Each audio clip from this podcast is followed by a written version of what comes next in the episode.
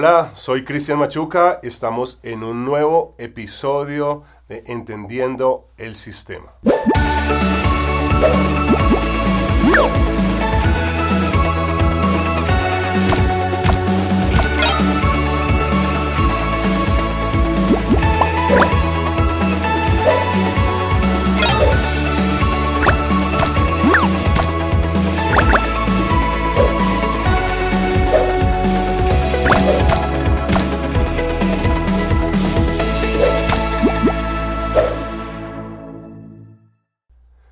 En este nuevo podcast de esta serie Educación Política, tenemos un invitado muy especial. Él es abogado, magister, eh, analista político, tuitero, bueno, lo que ustedes quieran. Si ven algún título que me hace falta, ustedes se lo colocan.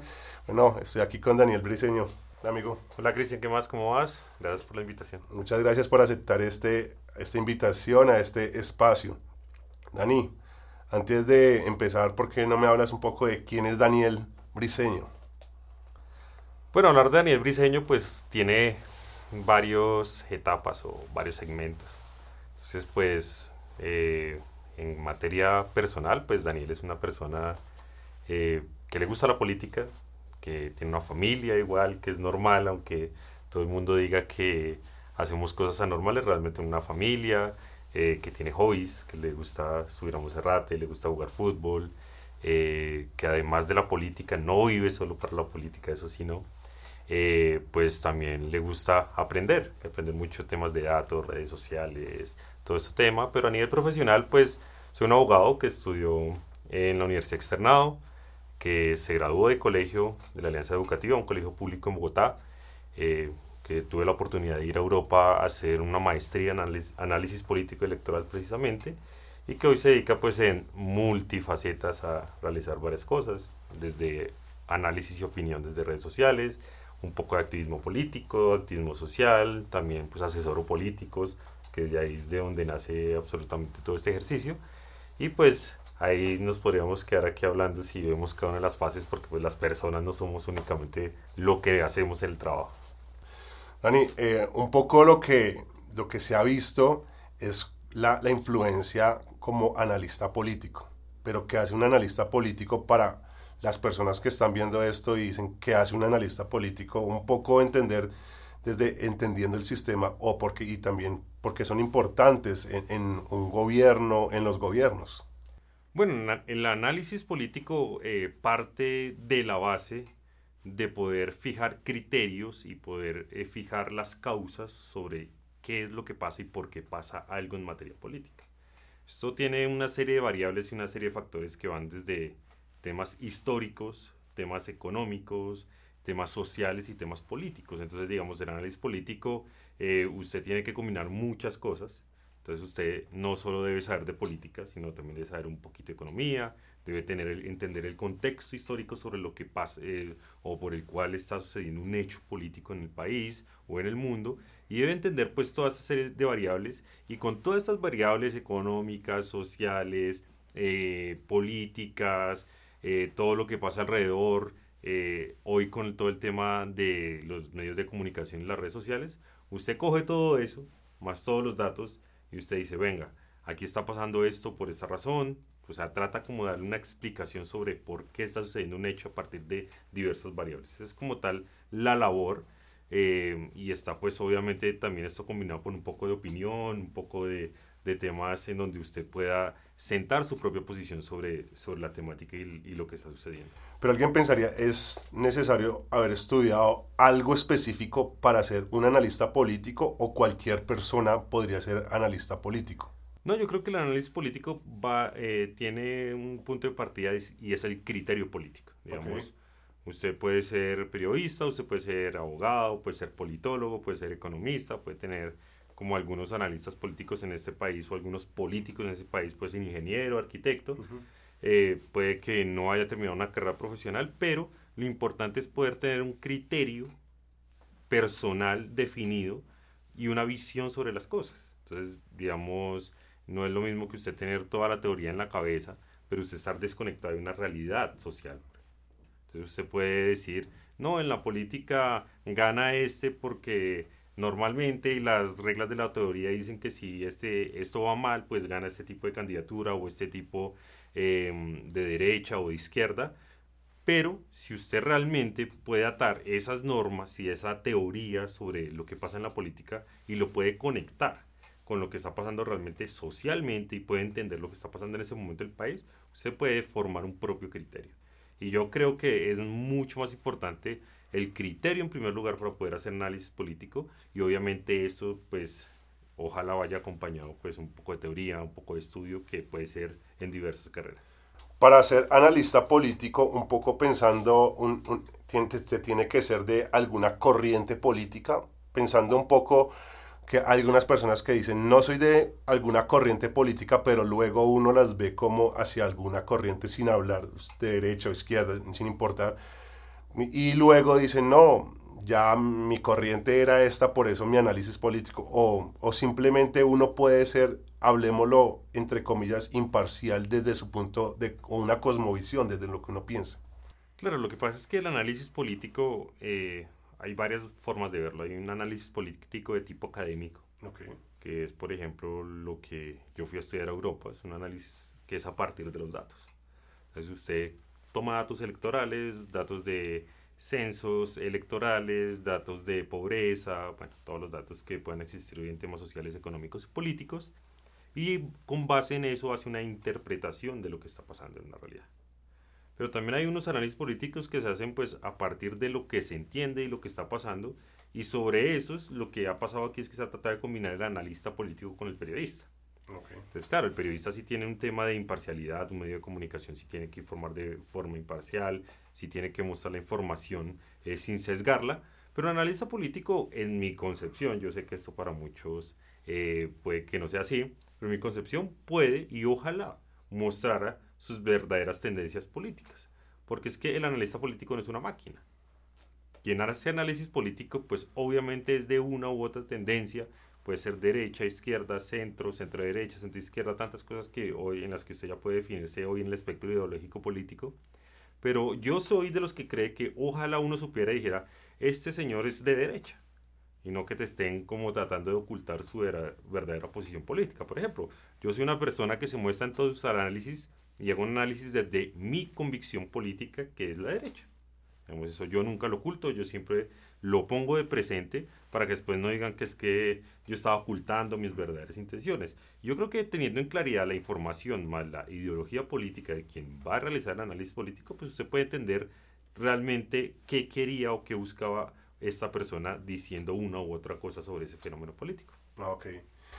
Pero entonces sí se necesita, en, en un país, en democracia se necesitan los analistas. Claro que se necesitan y también los periodistas y Obviamente, creo que ahora todo el mundo es analista, ¿no? Entonces, sí, claro. Eh, cualquier persona que no sea periodista y que quiera una opinión política, pues lo llama analista. Yo creo que también hay que diferenciar porque hay una franja muy gris en donde usted es un opinador político, es decir, usted se dedica a dar opinión política y otra cosa es cuando usted da análisis político. Vamos, ahí es una franja gris en donde hoy todo el mundo es analista político y eso pues no, no sucede así.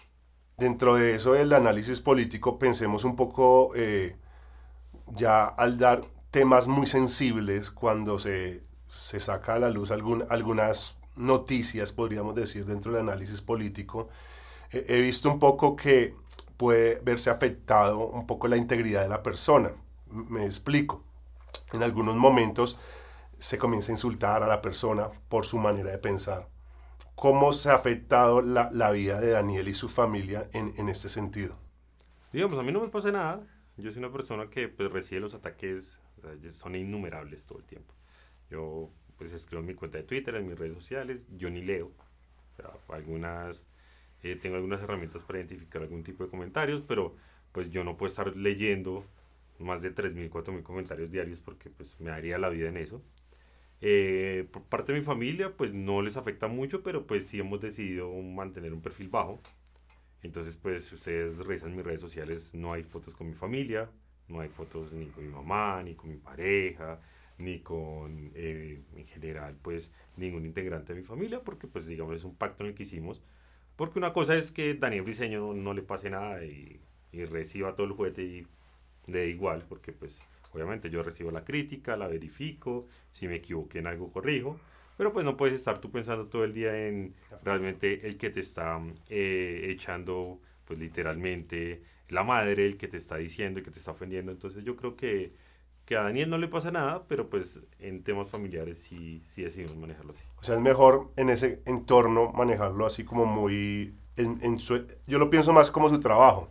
Es más mi trabajo, esto, ustedes cuando llego a mi casa es otra cosa. O sea, un poco algo así. Cual, digamos, es igual que funciona en todas las profesiones, eh, pues usted llega a la casa, se desconecta del tema, eh, pues digamos, ahora el tema es que esto es un, una tarea de reacción casi inmediata, entonces pues obviamente yo sí soy mucho más flexible, yo sé que hay gente que corta a las 5 de la tarde y dice aquí para allá no trabajo, yo soy un poco más flexible en esas dinámicas, en mi casa somos igual, pero pues sí tratamos de separarlos. Estos son años electorales, eh, o, este año 2023 es un año electoral.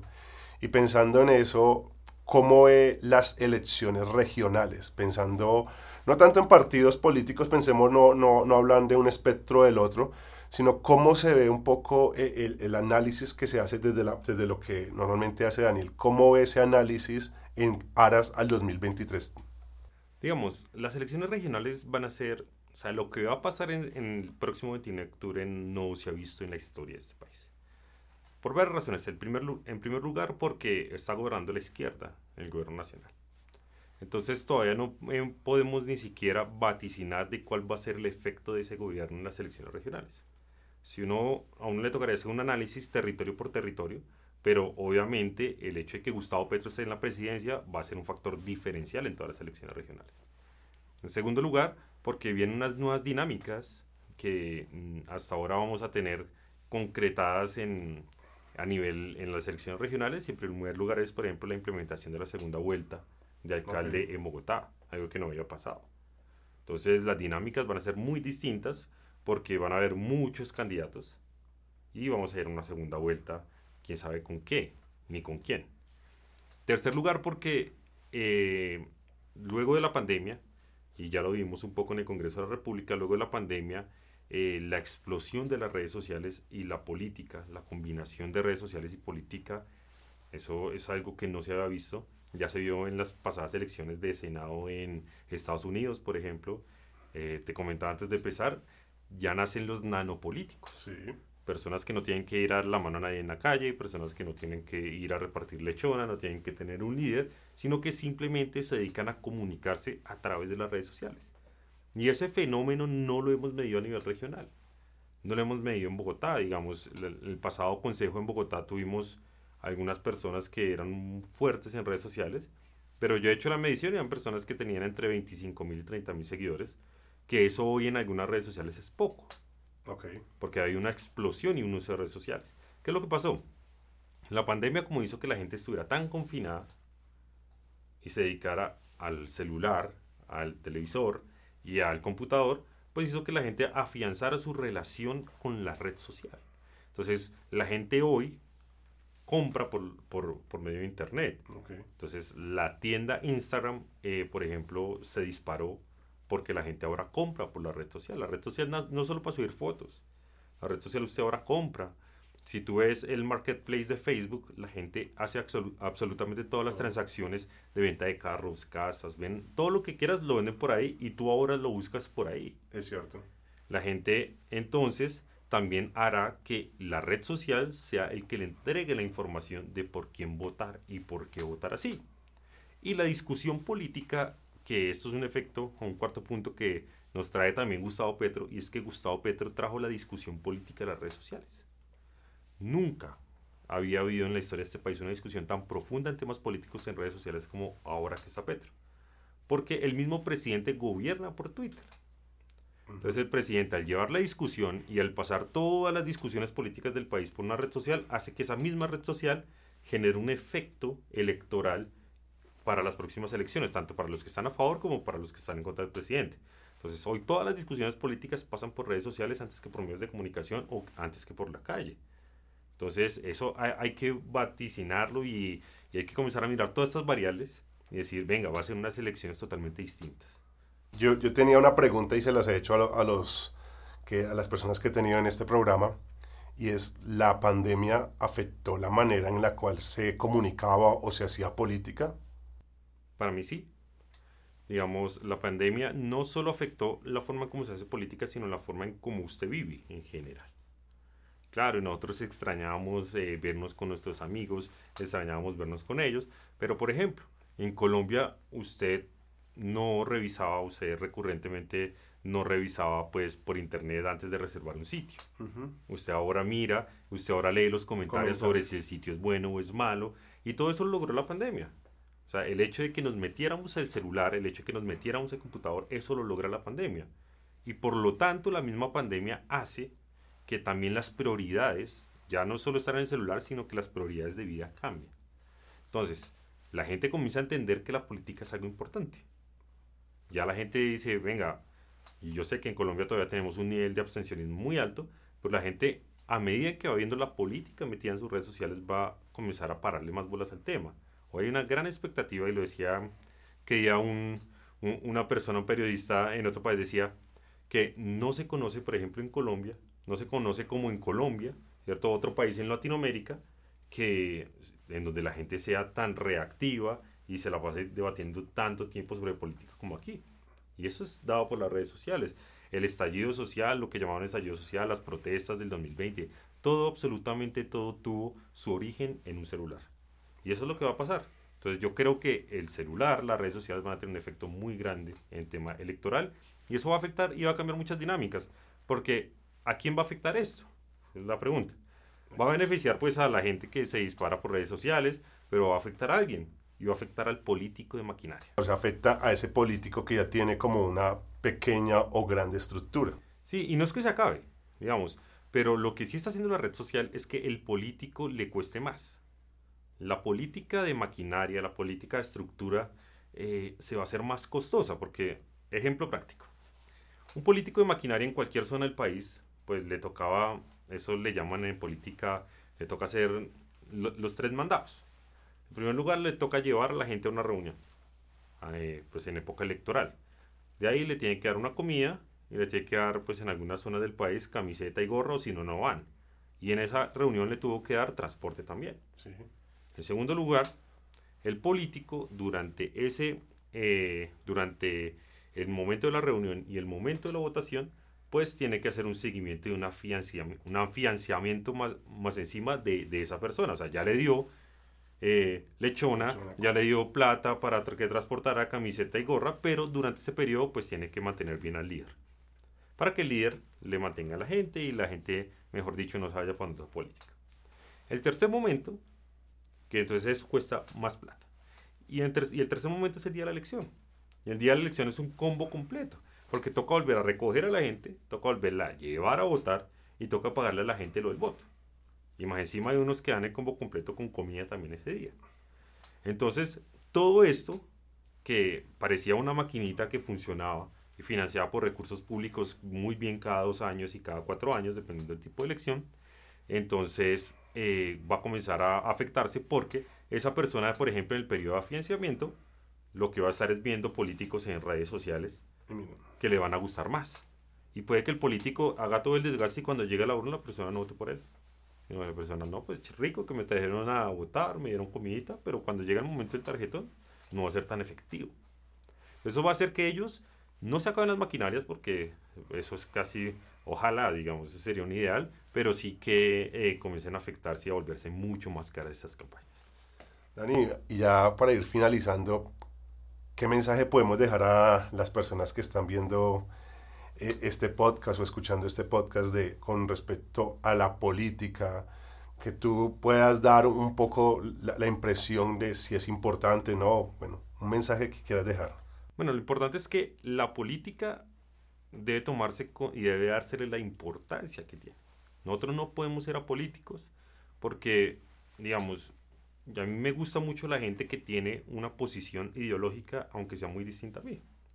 Yo tengo mucha gente que conozco de izquierda con la cual nos llevamos muy bien, eh, de centro, pero a mí esa gente me parece muy importante porque está pendiente de la política. Y es que con la política se toman todas las decisiones de ese país, términos económicos, de empleo, salarios, sociales, todo lo que a usted lo afecta diariamente, la política lo hace, lo cambia, lo transforma o lo afecta.